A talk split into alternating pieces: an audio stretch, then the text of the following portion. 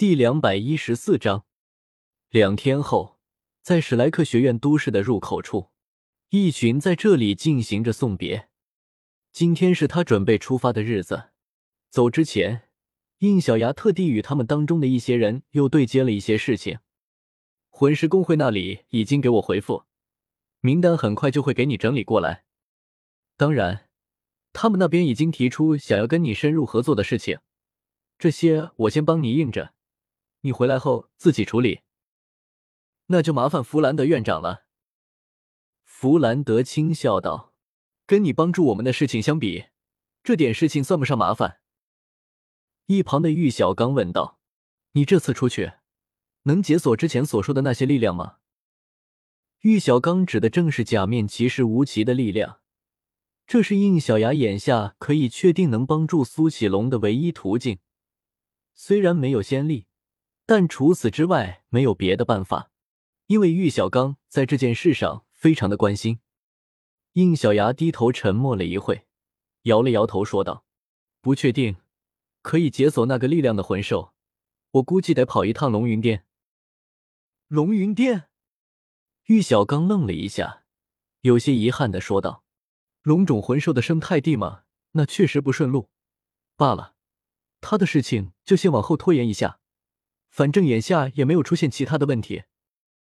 等一下，原本只是跟着过来送行比比东，在玉小刚话题刚落，眼神里闪一道火光，下一刻，整个人表情都变得高冷起来。现在的玉小刚已经知道并习惯这种变化了。怎么了，二龙大人？如果目标是在龙云巅的话，不如让我代替你去找可以解锁的魂兽吧。毕竟那个地方我熟悉。不行，你怎么去？难不成要带冬儿的身体起去吗？还没等应小牙说什么，玉小刚就直接反对了他的提议。柳二龙白了他一眼，语气微酸的说道：“我当然不会动你小情人的身体，要去的话，我自然有别的办法。”话音刚落，比比东的身体颤抖一下。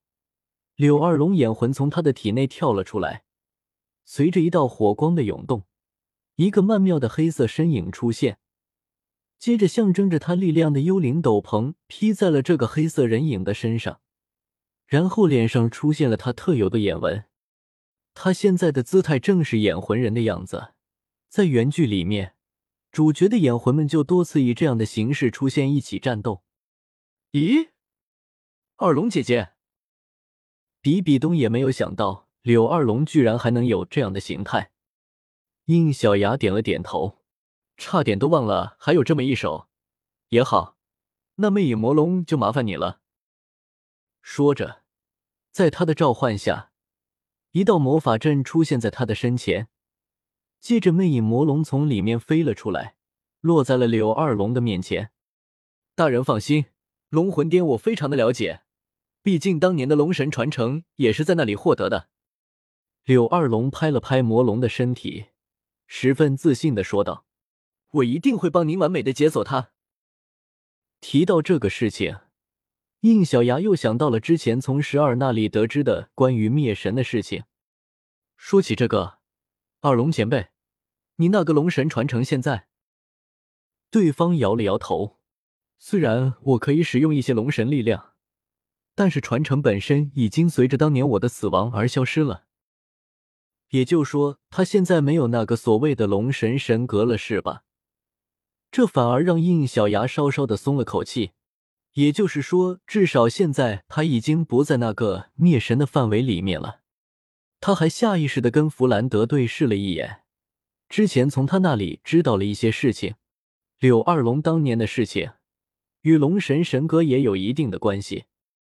见弗兰德那一副想要说些什么的眼神，应小牙也觉得有必要提个醒。二龙前辈，这次过去只需帮我解锁魔龙，切勿去操心别的事情。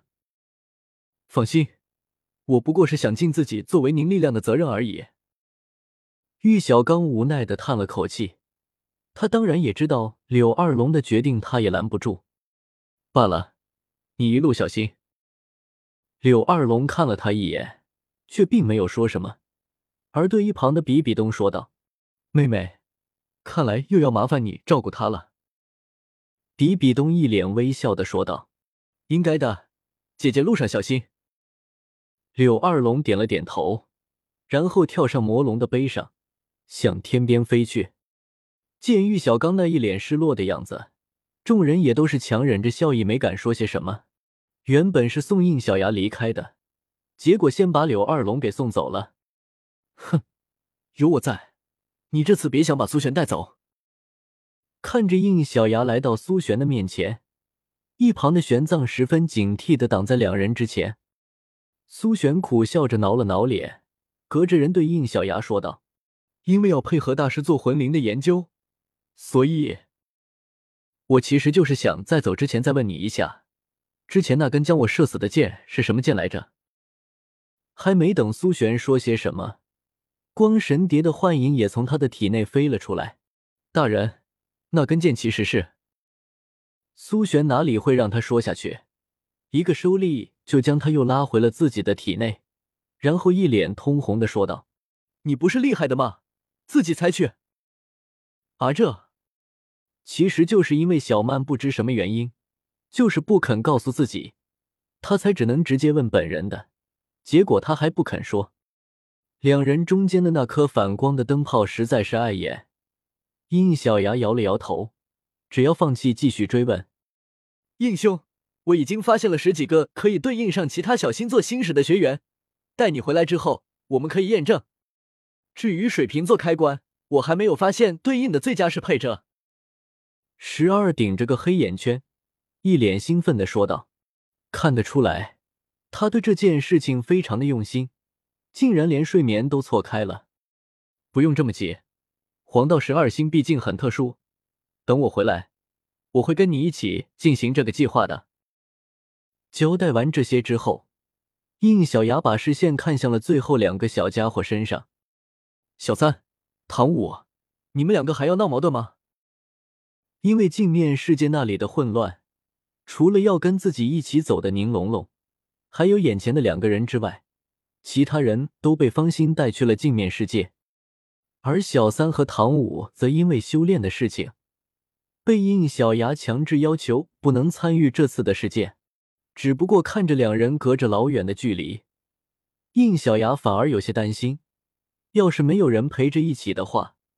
两人之间的关系可能会渐渐变冷，不过这种时候过多的外部干预有可能会起到反面的效果吧。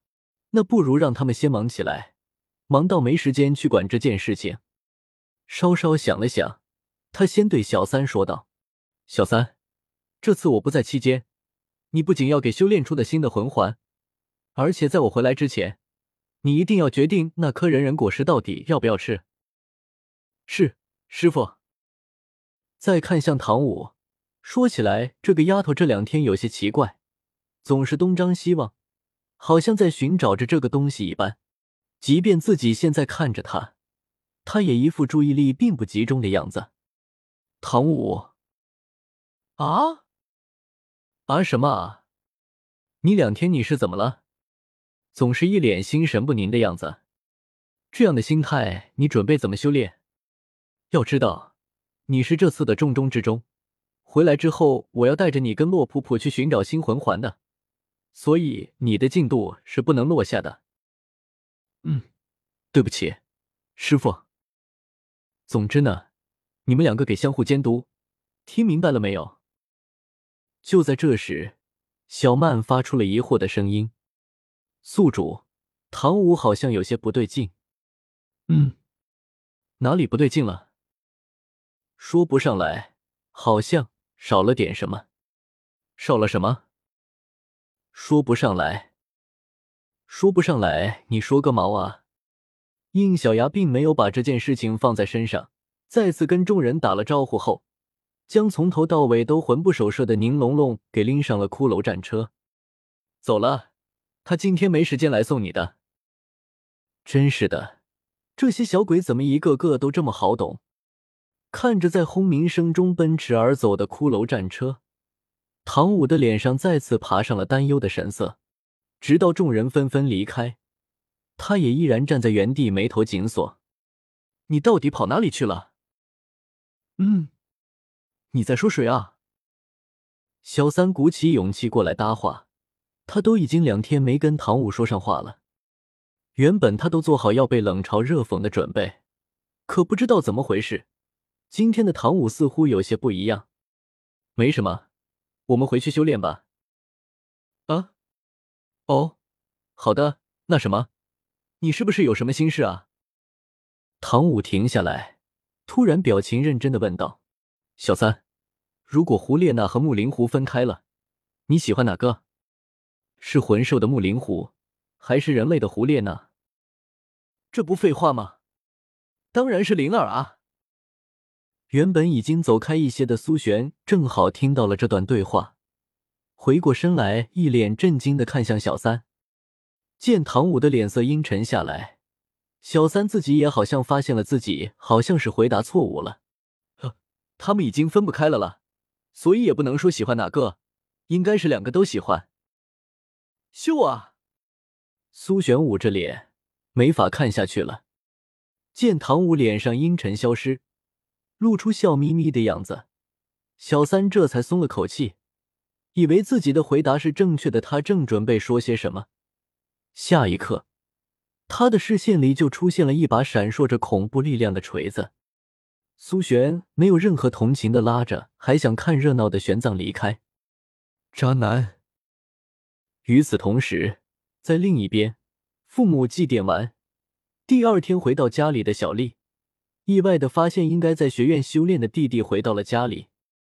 姐姐，你回来了。小盛，你怎么回来了？不是还没有到放假的时候吗？小丽既意外又开心，果然是自己的弟弟。前两天就好像感应到了小盛，结果今天就真的见到了。小生尴尬的挠了挠头，这不是爸妈的忌日吗？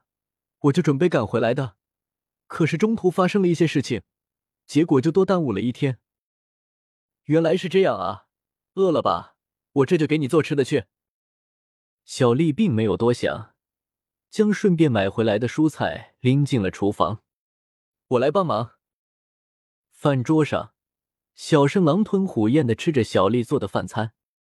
急什么？又没人跟你抢。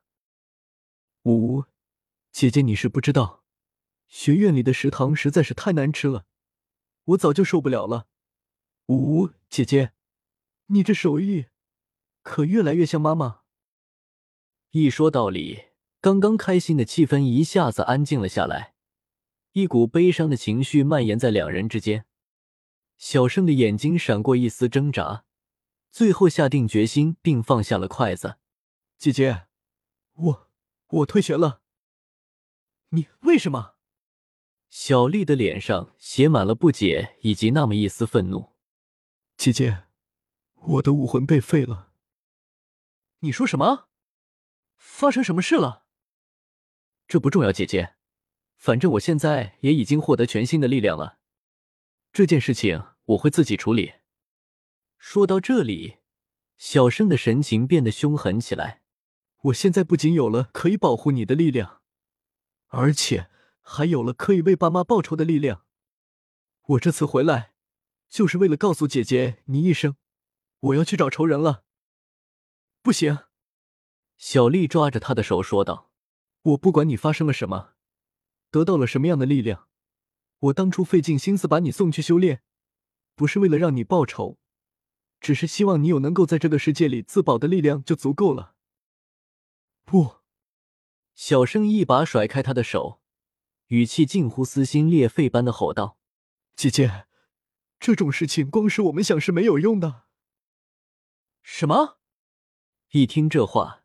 小丽似乎意识到了什么，难道你的武魂也是他们？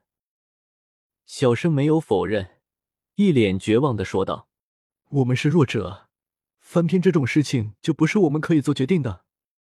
哪怕我们只是想单纯的活下去，在有些人眼里，依然会防备着我们，依然会忌惮着我们。”说着，小生擦了擦嘴角的油渍，拎起自己的带着的行李。就推开门离开，留下了始终没能回过神的小丽。等等等！反应过来的小丽连忙追了出去，可明明前后也就错开十秒不到，小胜的身影却已经消失不见。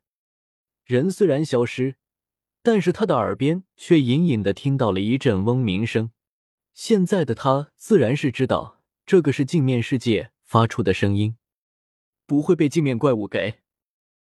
有过不好经历的他，连忙循着声音找了过去，可是声音越来越小，仿佛是在远离着他一般。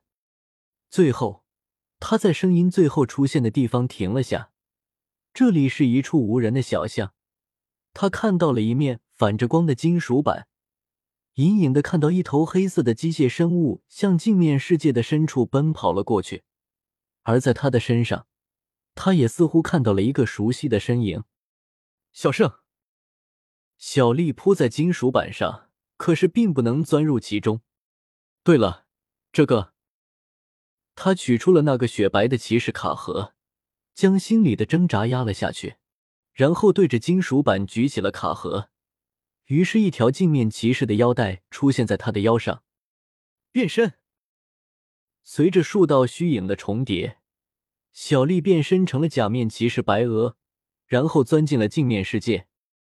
就在他进入到镜面世界没一会，一个头顶跳动着兔儿的粉色身影跳了出来，趁着镜面世界的入口还没有恢复平静，也顺着入口进入到镜面世界。呵呵，事情似乎遍地有趣了呢。读修真英格兰，请记好本站的地址：w w w. 点 f e i s u w x. 点 o r g。